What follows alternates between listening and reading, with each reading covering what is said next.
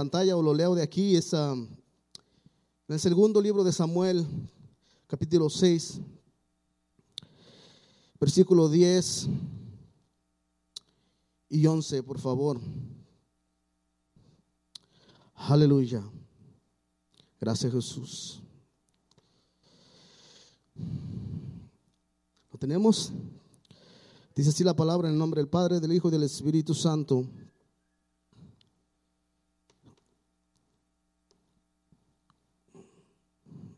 Aleluya, deme un segundito que aquí se me extrae la hoja.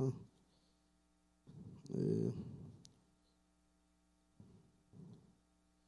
dice el capítulo 9, y temiendo David a Jehová aquel día, dijo, ¿cómo ha de venir a mí el arca de Jehová? De modo que David no quiso traer para sí el arca de Jehová a la ciudad de David y la hizo llevar David a la casa de Obed Edom Geteo. Y estuvo el arca de Jehová en casa de Obed Edom Geteo tres meses. Y bendijo Jehová a Obed Edom y a toda su casa. Señor, te damos gracias por tu palabra. Te damos gracias, Señor, porque tú eres extremadamente bueno con cada uno de nosotros. En esta noche te doy gracias. Eh, Espíritu Santo, habla a través de mí. Que yo me quito y tú, Señor, habla a través de mí. De la manera que bendeciste mi vida, Señor, bendice a tu pueblo.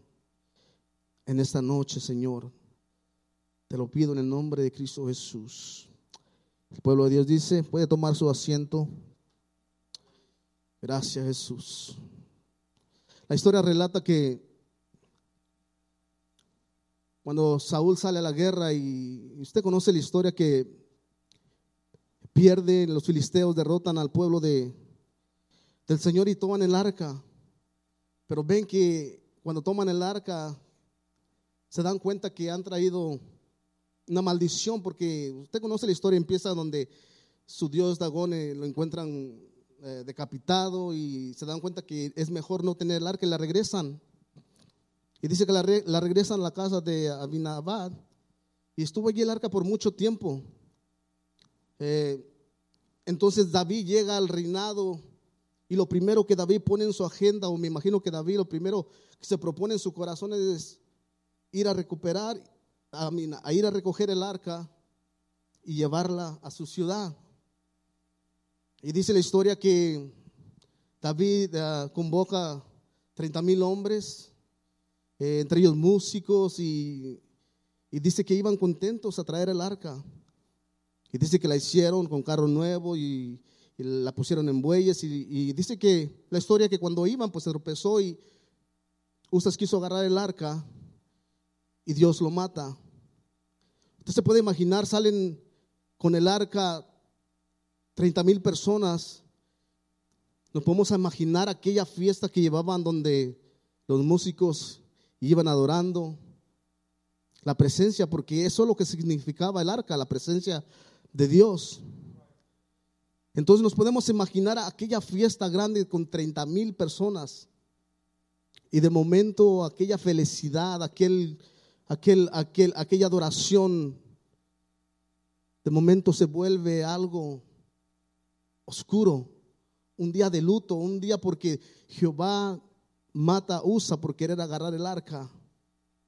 Entonces dice, dice la Biblia que a David como que le entra miedo cuando ve que Dios mata a Usa y dice, ¿sabes qué? No me conviene que yo me vaya a llevar el arca más.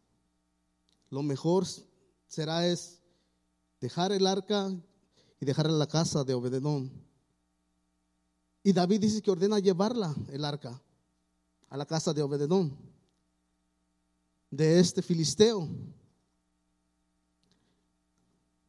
Entonces, yo me puedo imaginar y, pongo esta escena en mi mente donde tal vez llegan y le dicen, hey, Obededón, ¿sabes qué? El rey David nos ha ordenado que traigamos el arca aquí a tu casa y le, empiezan a contar un poco de la escena, lo que acaba de ocurrir.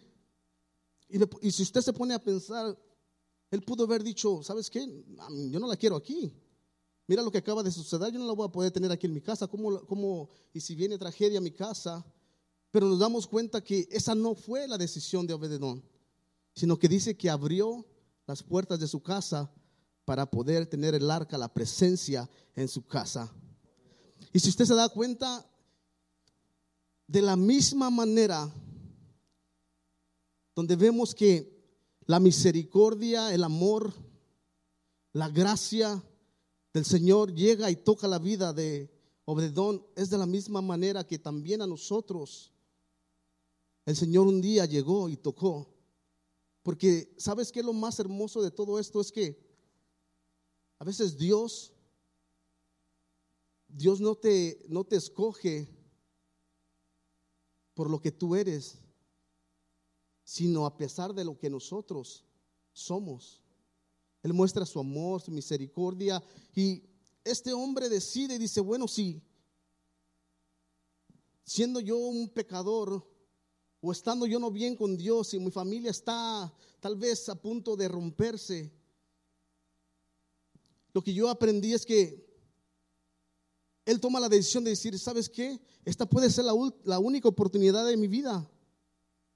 O la dejo ir o la tomo. Y dice que Dios bendijo a Obededón en tres meses. Lo que él no pudo lograr en toda su vida, lo hizo en tres meses. Pero algo bien importante y algo que aprendí es que una decisión grande te lleva a ver resultados grandes. Cuando tú decides hacer algo y cambiarlo, o cuando Dios toca tu corazón y te dice, déjame entrar y déjame cenar contigo, yo seré tu Dios, tú serás mi hijo, y tú dices, yo te dejo entrar. Y tú tomas una decisión, es una decisión que te va a traer, lo único que te va a traer son privilegios en tu vida podemos ver que Dios obró de una manera sobrenatural. En la lógica del ser humano, si, nos ponemos a pensar, en tres meses que alguien pueda darse cuenta que no solamente fue prosperado económicamente, pero dice que también toda su familia. Siempre que, que vemos y, o ponemos una empresa o un negocio, vemos que eso nos toma un lazo de de 8 o 10 años. Pero cuando vemos que Dios hace algo en tres meses, nosotros nos tenemos que dar cuenta que es algo sobrenatural. Y que también de la misma manera que Dios obró sobrenatural en la vida de Obededón, también lo hace en nuestras vidas o lo puede hacer en nuestras vidas.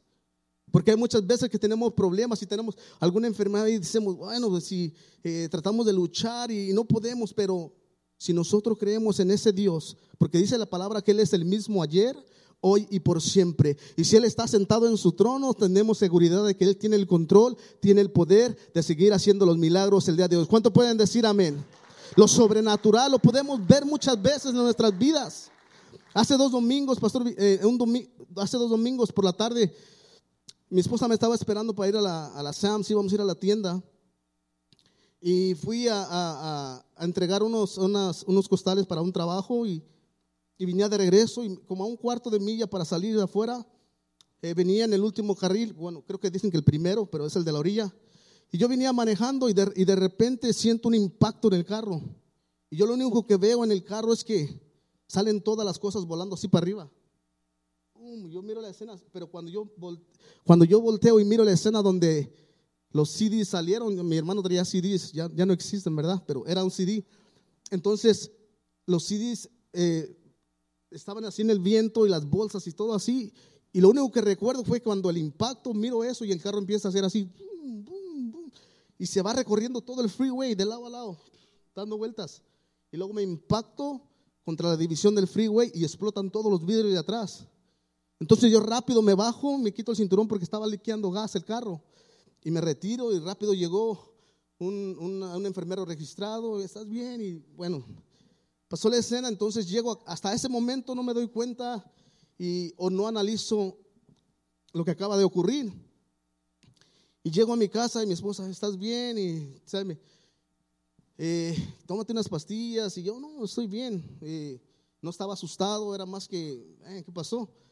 So, yo analizo, cuando me meto al baño empiezo a analizar y empiezo a ver la escena en mi mente y yo digo, ¿cómo el poder y, y lo sobrenatural, cuando Dios nos muestra que Él nos cuida, nos guarda, yo digo, ¿cómo es posible que yo desde aquel carril a impactarme aquí, ningún carro me pudo ver me pudo ver golpeado, me pudo ver, me pudo ver matado, porque era de seis carriles que ninguno te pegue el frío y lleno, eso es porque ese era la mano del Señor.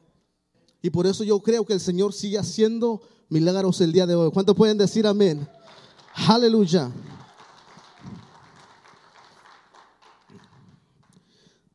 ¿Sabe? Tal vez Obedón dijo, ¿cómo es posible que el arca teniendo un lugar específico Dios me ha dado el privilegio, la oportunidad de tenerla aquí en mi casa.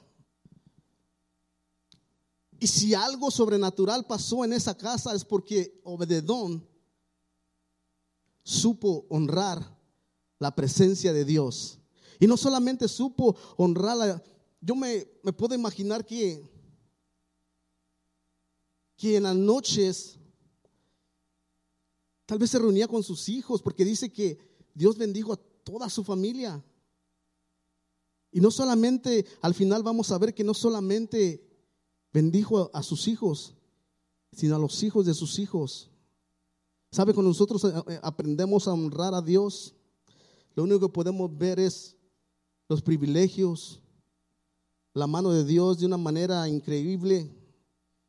Eh, pero para que nosotros podamos ver la mano de una manera sobrenatural, la mano de Dios sobrenatural en nuestras vidas, tenemos que entender de que Obededón tuvo que limpiar su casa. Él tuvo que pensar, bueno, si el arca llegó aquí y tal vez si él era idólatra o era o tal vez estaba mal con el Señor, él tenía que limpiar su casa.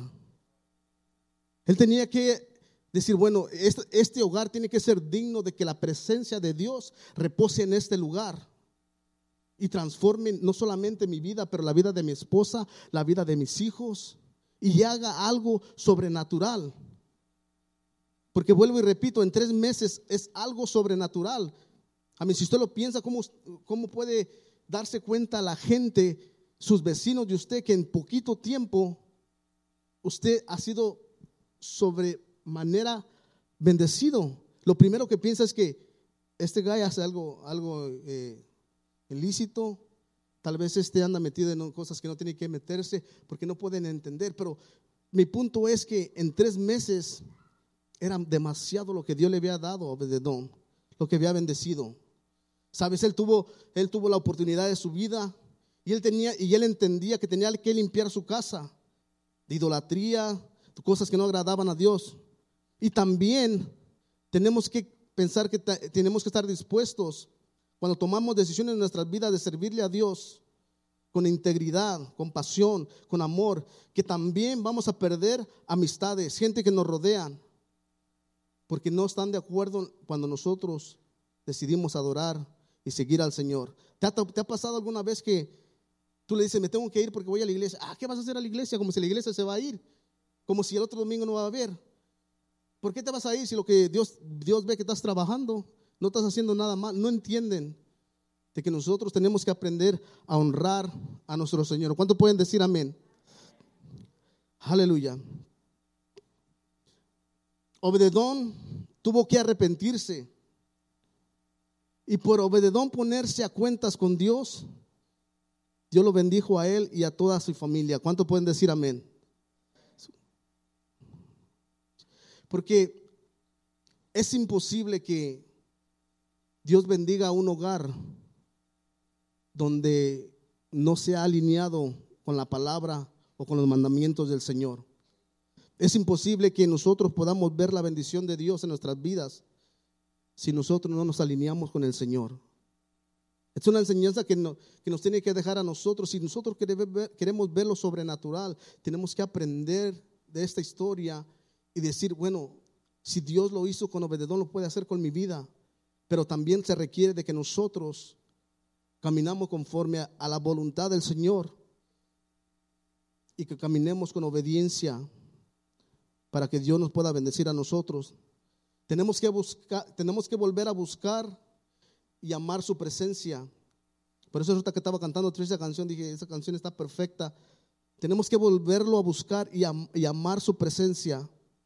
Empezaba cuando le dije que muchas veces nos conformamos o lo vemos como algo, algo natural o algo normal en nuestras vidas, porque ya lo tenemos, porque sabemos que Dios, que Jesús pagó el sacrificio en la cruz y somos salvos.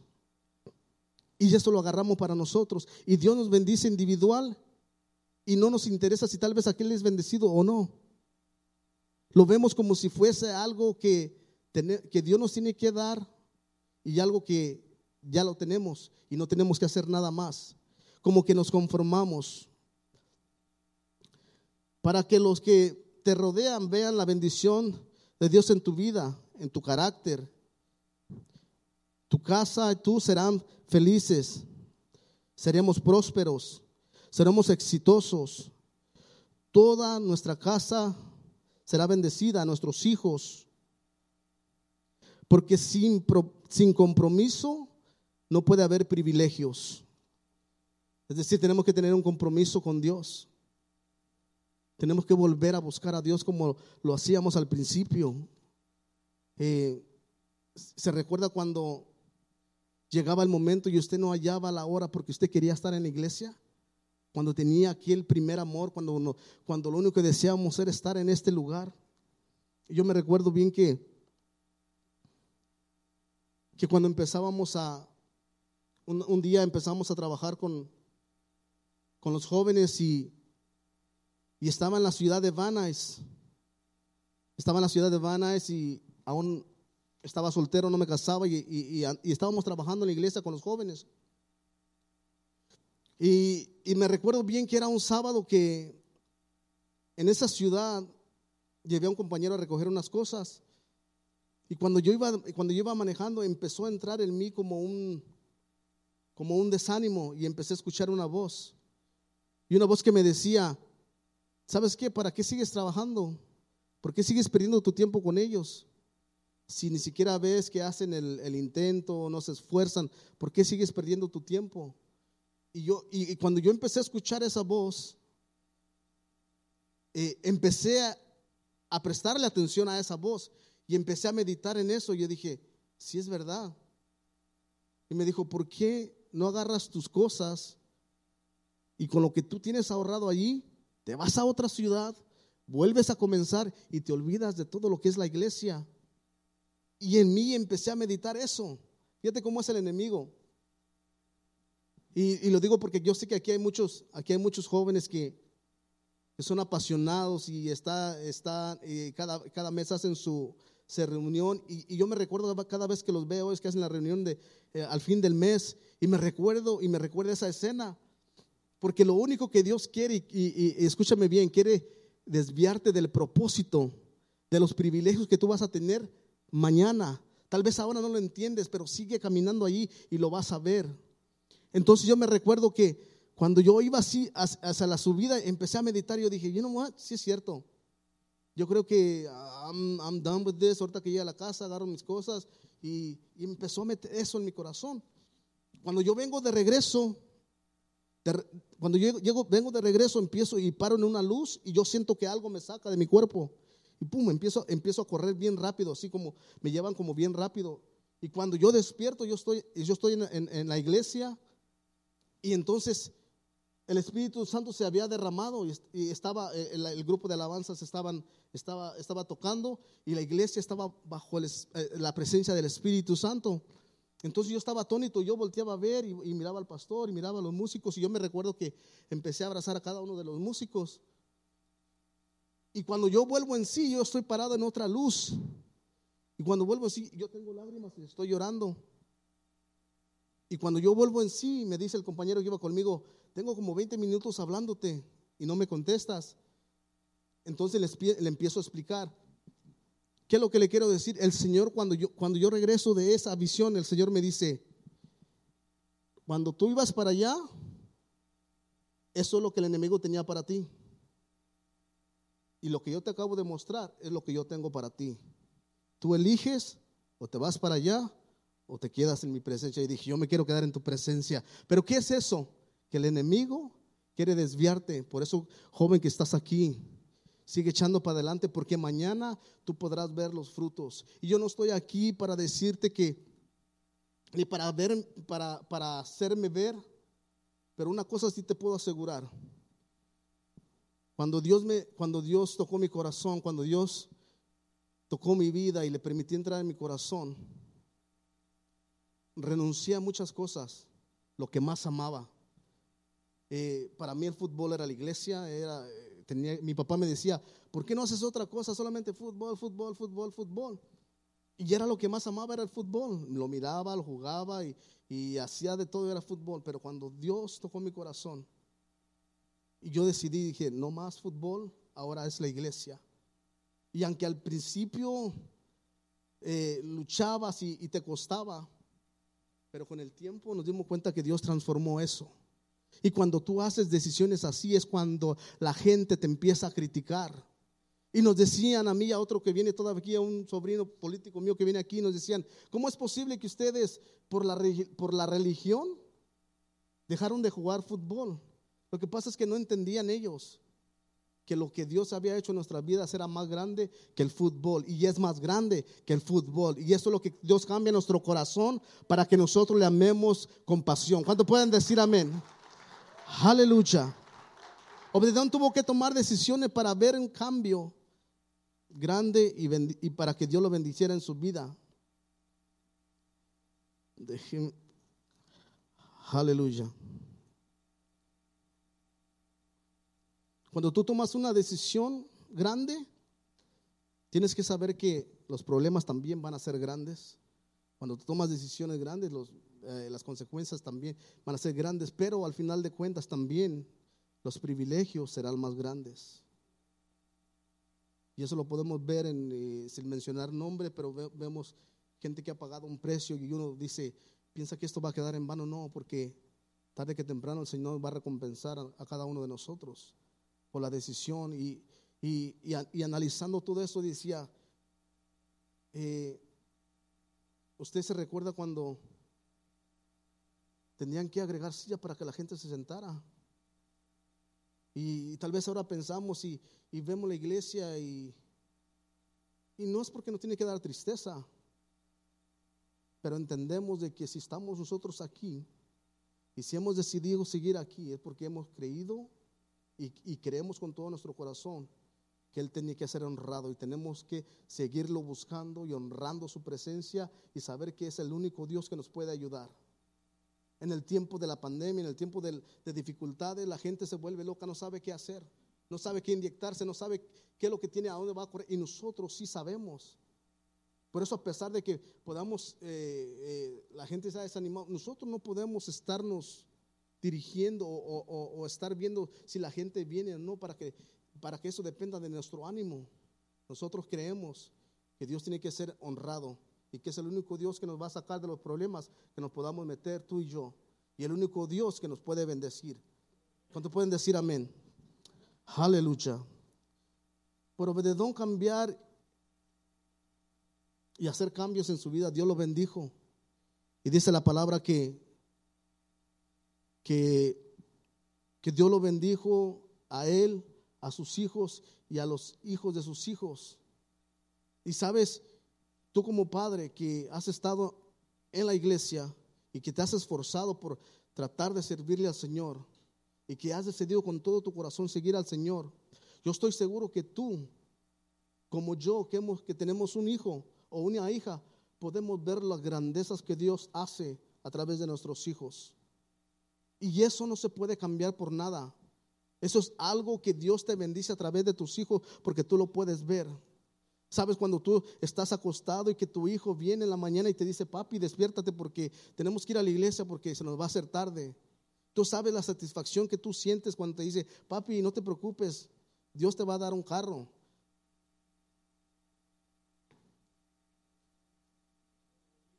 Lo que Dios bendice a tu vida a través de tus hijos decidiste pagar un precio, decidiste ah, hacer ajustes en tu vida, decidiste renunciar a todo lo que tenías que renunciar por servir al Dios.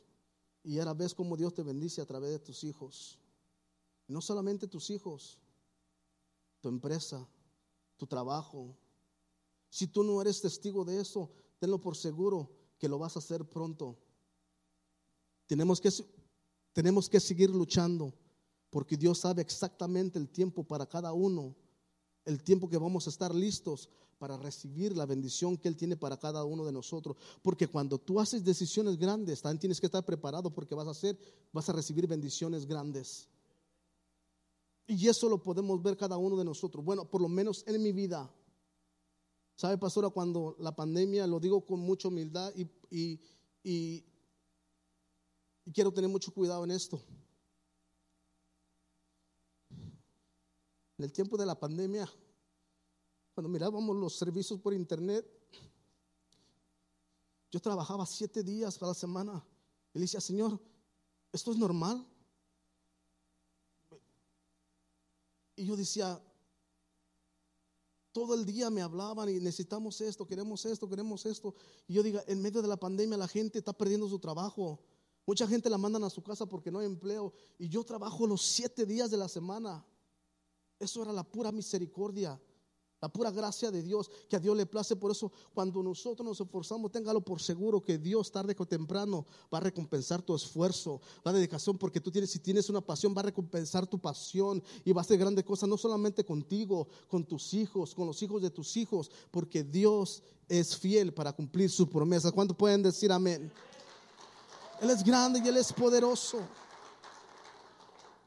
Por eso yo digo, vemos todo lo que Dios hace en nuestras vidas. Vemos todo lo que Dios nos bendice.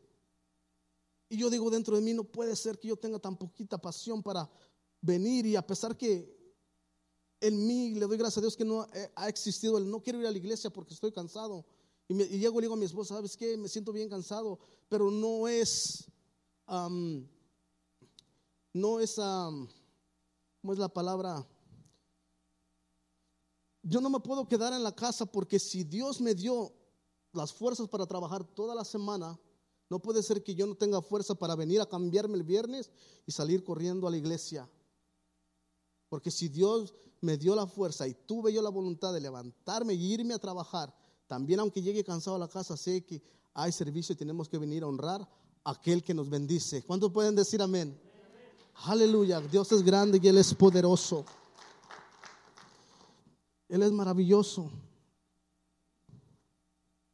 Atrévete a creerle a Dios, a tomar decisiones grandes en tu vida. Y la única manera que vamos a ver la mano de Dios sobrenatural en nuestras vidas es aprender a honrar su presencia, a obedecer sus mandamientos. Y Él dice que bendeciría nuestro aceite, nuestro grano, nuestro vientre, porque Él es el único Dios que nos sacó de la esclavitud y nos sacó de, la oscuridad y nos puso y nos puso en su luz admirable. El único Dios que lo pudo hacer. El único Dios que quitó toda idolatría de nuestras vidas. El único Dios, por eso de se miró con la oportunidad, dijo, ¿cómo no, ¿cómo no voy a recibir la presencia? Esto es lo que puede cambiar mi vida. Esto es lo que lo puede transformar mi vida. Y nosotros lo hicimos de la misma manera. Y hoy en día podemos ver los resultados que Dios ha hecho en cada uno de nosotros, por lo menos en mi familia.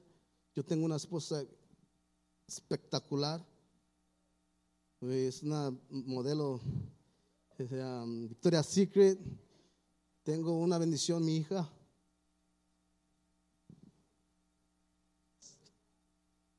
¿Sabe? No me gusta llorar. Emily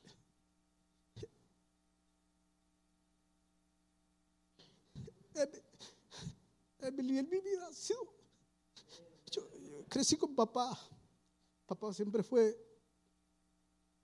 Siempre fue muy responsable, papá. Emigró a los Estados Unidos para, para, sacarnos adelante. Pero papá nunca nos dio un abrazo. tienes que hacerlo porque si no lo haces, pues eso va a depender de ti. No era como hijo, tú puedes hacerlo. Mi papá creció así y era lo que sabía y lo que me enseñó. Cuando, cuando mi esposa sale embarazada, empiezo a orar y le digo, y le digo al Señor, dame un nombre para mi hijo. Quería un hijo. Gracias. Yo quería un hijo y le digo, dame un nombre para mi hijo. No le quiero poner cualquier nombre, yo creo que tú me des el nombre. Me aventé tres meses orando, pastora, y no sucedía nada. Y yo y mi esposa estábamos completamente convencidos de que era un niño. Uno como hombre siempre quiere un niño. Y, y fuimos al hospital y yo me recuerdo que la enfermera sale y nos mira y, nos dice, oh, es una niña. Entonces yo volteo a mi esposa así, pero no, no porque yo no quería una niña, sino que dije, what? Dije, por eso Dios nunca me dio un nombre, porque no era un niño, era una niña. A lo que voy es que papá tenía ese lado de machista, hombre frío, eh, y con el tiempo, con las enseñanzas que nos enseñaron aquí, aprendimos de que era fue lo que aprendieron, no podemos juzgarlos. Entonces después yo dije, por eso es que Dios me dio una niña, porque si yo venía arrastrando con eso, o tenía con eso, Dios tenía que cambiar mi manera de ver y de ver las cosas.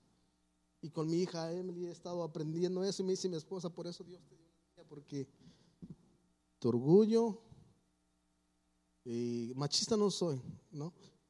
Pero orgulloso sí era y tenía muchas cosas y entendí de que por eso Dios me bendijo con Emily. Y le doy gracias porque eh, soy un hombre el día de hoy bendecido por parte de Dios. Y, y si Dios nos ha bendecido hasta el día de hoy, si Dios nos ha bendecido hasta el día de hoy y nos esforzamos por buscarlo con más pasión, con más hambre. Creo que Dios seguirá haciendo cosas mayores en nuestras vidas. Yo te exhorto que si aún no has visto eso, sigue caminando, porque Dios a la larga siempre nos bendice, aunque nos veamos que estamos batallando, aunque veamos que a veces hay desánimo, pero no nos bajamos. No nos bajamos y no nos bajamos. Tuve muchas experiencias donde me decían, ¿y por qué? ¿Y por qué, ¿y por qué nada más a ti? yo le decía, ¿y por qué tú vienes y te enojas conmigo? ¿Y por qué no le reclamas a Dios? Y le dices que te bendiga a ti. O sea, ¿por qué me voy a molestar yo? Porque si Dios me está bendiciendo, pues no me bendigas porque a Él no le parece. Sino que tenemos que apreciar y aprender a apreciar lo que Dios nos da.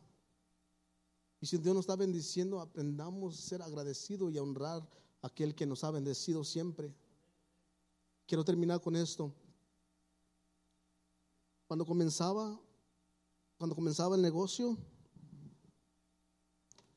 eh, llegaba a las casas, me llamaban y me decían, hey, te recomiendo a tal persona. Y cuando yo me subía a mi carro, lo primero que yo hacía, levantaba mi mano y le daba gracias, Señor, porque yo sé que fue tu misericordia porque nunca repartí tarjetas, pastora. Cuando comencé nunca me promoví, ni, mucho menos. Y, y, lo primero que hacía, levantaba mi mano y le decía, Señor, te doy gracias porque yo sé que esto es tu misericordia. Y lo hacía constantemente. Y un día, y un día llego a la iglesia y veo a, una, y veo un hermano que cuando yo digo eso, a él no le parece como que, ah, otra vez, como si nomás a ti. Pero ese no fue el problema, el problema fue que yo dije, ya no lo voy a decir, porque el hermano se como que se ofendió, como, ok. So yo dije, no lo voy a hacer, pero le daba gracias a Dios en mi carro y bueno, llegué a la iglesia y dejé de hacerlo. Dejé de decir lo que Dios estaba haciendo en mi vida. Y yo eso era semanal, que Dios me vendiera semanal. Y cuando empiezo la semana, y mi teléfono no sonaba. Yo dije, ¿qué está pasando? Pasó un día, dije, bueno, es mañana. Martes y nada. Miércoles y pasó una semana, pasó dos semanas y pasó tres semanas. Y le dije, Señor, eh, tú me bendecías por semana, a veces hasta cinco o seis clientes. Y me dijo, Porque lo que dejaste de hacer en la iglesia y no, dar, y no darme a mí la honra y el agradecimiento, dejé de hacer contigo lo que estaba haciendo. Y entendí que no podemos callar lo que Dios hace en nuestras vidas. Porque por lo que hace Dios en nuestras vidas, alguien más puede ser bendecido, alguien más se puede levantar. Porque es el mismo Dios. Y como muestra la misericordia con nosotros, lo puede mostrar con cada uno de nosotros. Por eso yo le, exhorto en esta noche que si tiene que hacer decisiones grandes en su vida, hágala, porque vale la pena. Con Dios nunca se pierde. Y no estoy hablando en lo económica solamente, es en todas las áreas de nuestras vidas. Tal vez estás batallando con una enfermedad, tal vez estás batallando económicamente, pero creámoslo a Dios. Dios está sentado en su trono aún y Él tiene el control de nuestra vida. ¿Cuánto pueden decir amén? Que Dios le bendiga en esta noche.